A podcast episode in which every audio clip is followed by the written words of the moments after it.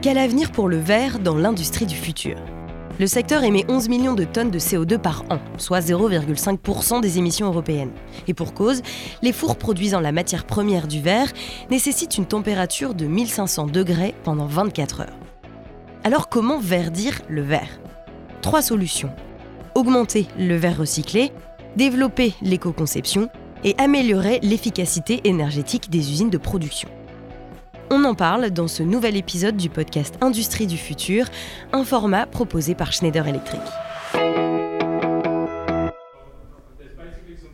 Glastrend Event est un événement semestriel très attendu dans l'industrie du verre. En octobre 2023, il a eu lieu à Grenoble, dans le bâtiment Intensity de Schneider Electric. Good morning everyone. C'est un vrai plaisir de vous voir euh, ici en personne. Euh, merci à Oscar et Gary pour l'introduction. Je m'appelle Alex Richard, je suis vice-président du département de l'exploitation des minéraux et métaux de, de, Schneider. Je suis très impatient de la discussion qui se tiendra euh, ces prochains jours. C'est une opportunité d'apprendre des experts présents dans la salle, de comprendre ce qu'ils font et aussi pour nous de, de présenter les idées que nous avons pour faire progresser cette industrie. Glastrend s'efforce de rendre accessibles aux industries les connaissances fondamentales liées à la science et à la technologie du verre. Cet événement met en lumière les technologies innovantes qui répondent aux problèmes de production et de qualité du verre. Alors que savons-nous du verre? eh C'est un matériau clé que nous utilisons de manière quotidienne. Il est devenu nécessaire pour les entreprises et chaînes d'approvisionnement, qu'elles soient du secteur pharmaceutique, de la transformation ou du BTP, de décarboner leur supply chain ce qui va vous inciter à modifier et décarboner votre façon de produire du verre.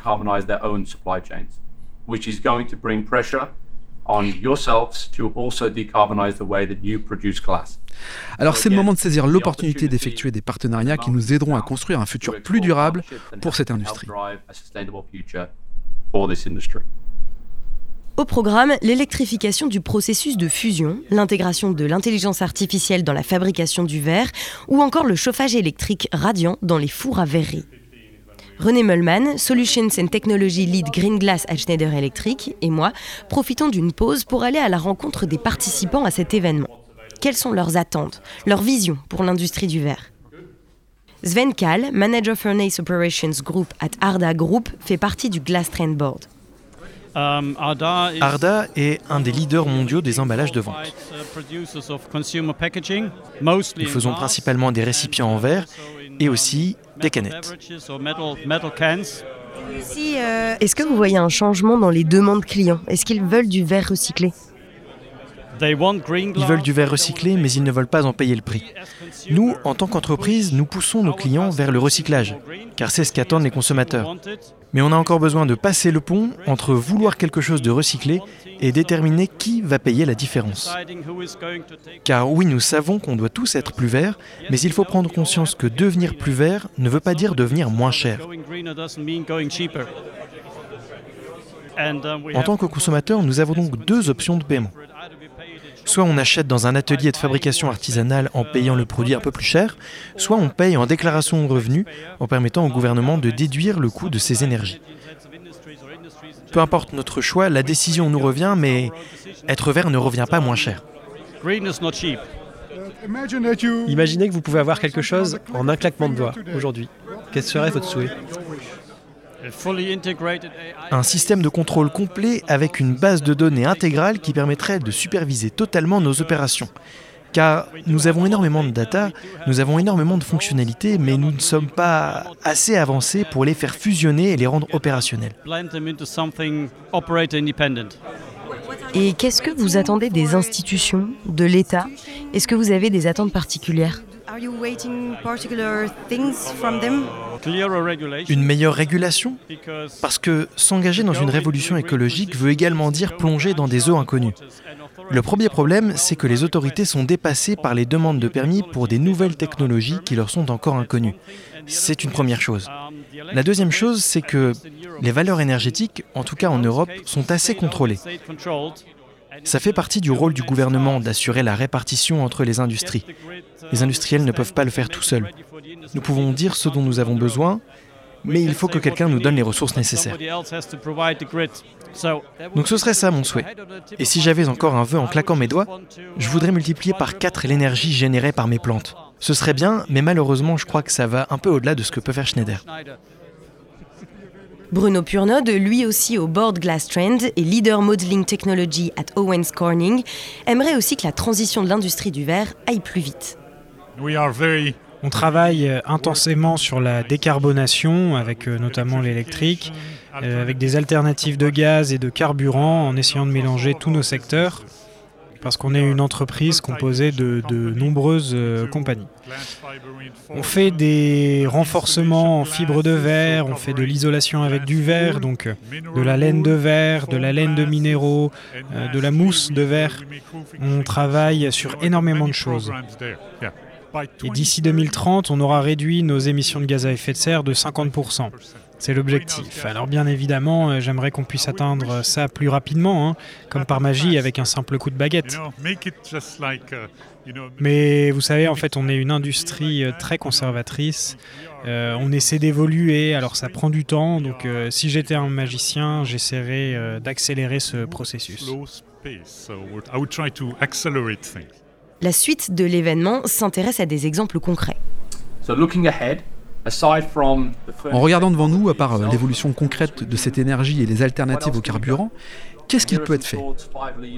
Alors, voici quelques éléments qui, selon nous, peuvent considérablement aider la décarbonisation du secteur. Tout d'abord, la combinaison entre industrie et automatisation. Comment arrêter de les traiter comme deux éléments indépendants l'un de l'autre Comment peut-on regarder ces deux concepts et les unir pour en tirer un avantage au sein de la société Ce qu'on essaye de faire actuellement dans plusieurs entreprises, c'est relier ces notions avec le digital. Grâce à cela, nous avons une meilleure visibilité interne de notre business, mais aussi une analyse de problèmes plus rapide et la capacité de digitaliser des procédés identiques, ce qui permet d'optimiser l'ensemble des fonctionnalités. Alors, en plus de tous ces changements, si vous êtes en train de travailler sur de nouveaux projets, la combinaison de l'industriel et de l'automatisation peut vous permettre d'avoir un plus grand impact et d'élargir votre cible de clients. Et enfin, le dernier point se joue sur la transparence et la visibilité. Nous vivons à une époque où il n'y a pas de raison de ne pas avoir une visibilité complète, démarrage de l'opération jusqu'à sa finalisation. Nous avons les technologies et les capacités d'extraire des datas d'à peu près tout. Nous pouvons contextualiser ces informations et en faire quelque chose d'utile.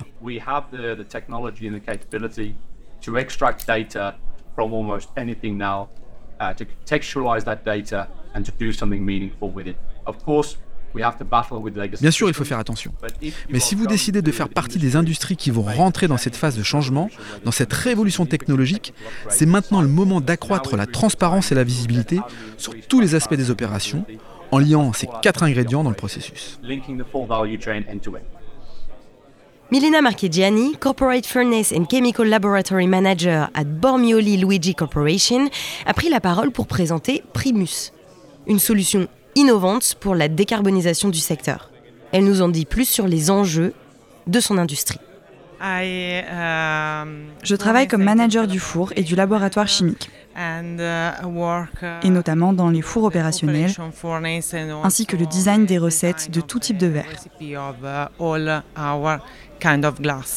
Donc vous êtes dans la création de vaisselle. Et autre chose? Non, je travaille seulement dans la business unit de la vaisselle donc uniquement dans les trois différentes formes de verre utilisées à leur fabrication. Il y a le verre opale, le verre sideline, il en existe trois différents, et le verre cristal. Ce qu'on a pu comprendre suite à votre intervention, c'est que vous avez d'autres problématiques que les fabricants de verre classiques, ceux qui font des bouteilles et des récipients, car vous produisez des verres de très haute qualité. En termes d'électrification, quel problème principal vous rencontrez dans notre secteur, il faut prendre en compte que la qualité du verre, comme vous l'avez précisé, est très bonne. Donc, nous n'avons pas la possibilité de réduire les émissions de CO2 à l'aide de techniques de captation de ces émissions, par exemple car cette captation ferait baisser la qualité du verre. Donc, nous essayons de déterminer quelle peut être la meilleure solution pour notre entreprise. Et nous essayons d'augmenter l'électrification des fours. Mais pas seulement ça.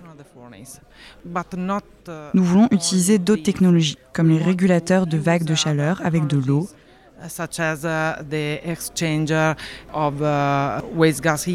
et aussi accroître l'efficacité énergétique pour réduire le CO2.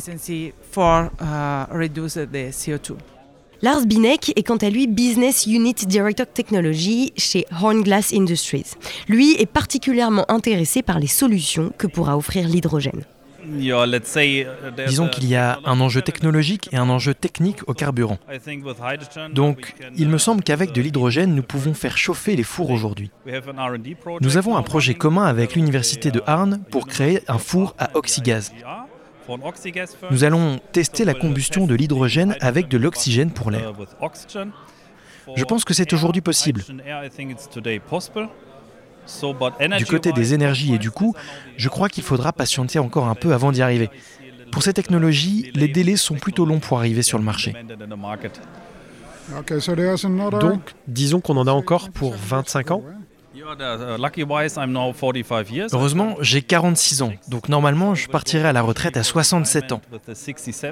Donc j'espère que je pourrai prolonger un petit peu ma vie professionnelle pour pouvoir assister à tous ces changements.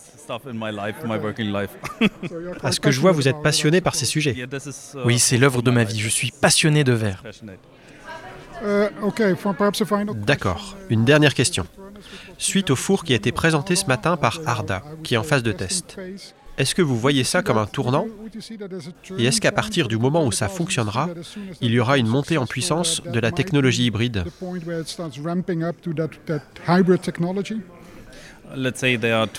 Disons qu'il y a deux grandes technologies que j'entrevois pour améliorer les récipients en verre. La première, ce sont les fours qui fonctionnent à 40% à partir d'électricité, qui ont été présentés aujourd'hui. Nous faisons notre maximum pour les développer et ils seront bientôt sur le marché. C'est un vrai avancement dans la technologie des fours. La deuxième technologie, ce sont les fours à oxygène, qui sont aussi une grande avancée, car rappelons qu'il y a encore beaucoup de CO2 émis par la combustion du gaz aujourd'hui. Donc les deux solutions, celle avec la chaîne électrique et celle centrée sur l'oxygène, seront de grandes innovations techniques pour notre secteur dans les 10, 15, peut-être 20 prochaines années.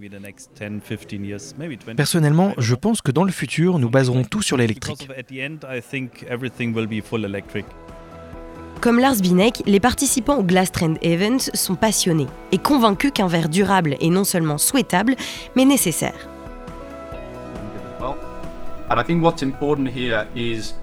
Je pense que ce qui est important ici, c'est comment nous décidons de monter en puissance et d'apprendre vite? Et enfin, comment on passe d'un pilote à un processus industriel. Il viendra un moment où ce sera trop tard pour implanter ces changements si les entreprises veulent atteindre leur but d'être zéro carbone. Il est donc grand temps de réfléchir à ces questions et de trouver un moyen d'accélérer le processus. C'était un épisode d'Industrie du futur, un podcast proposé par Schneider Electric France.